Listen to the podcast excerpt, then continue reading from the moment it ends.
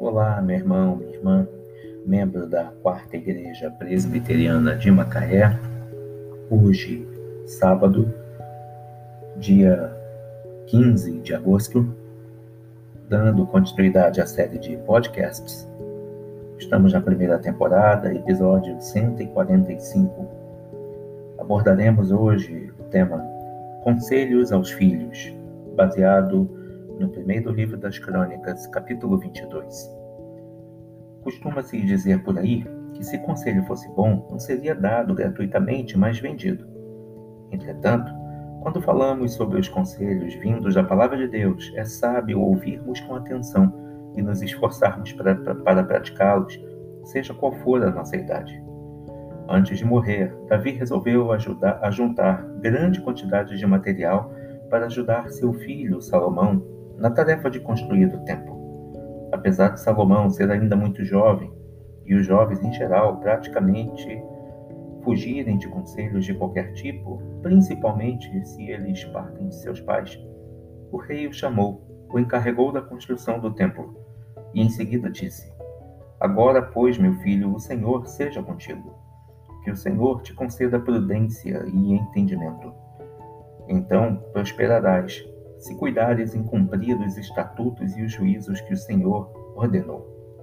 Sê forte e corajoso, não temas, não te desalentes. Dispõe-te, pois, e faze a obra, e o Senhor seja contigo.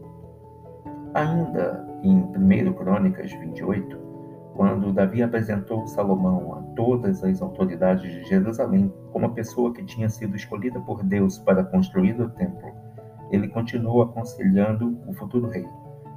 Tu, meu filho Salomão, conhece o Deus de teu pai e serve-o de coração íntegro e alma voluntária.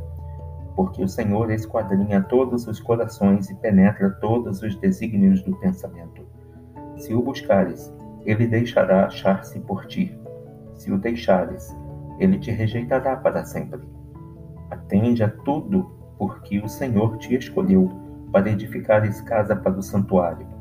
Sê forte e faze a obra. Os pais têm o dever de orientar seus filhos para que caminhem conforme a vontade de Deus. Mesmo quando os adolescentes e os jovens aparentemente rejeitam nossos conselhos, eles ouviram o que dissemos, e no tempo certo, a maturidade e a atuação do Espírito Santo desenvolverão em seu caráter as características espirituais morais, intelectuais e emocionais que tanto desejamos que eles adquiram. Conselhos aos filhos, baseado em 1 Crônicas 22.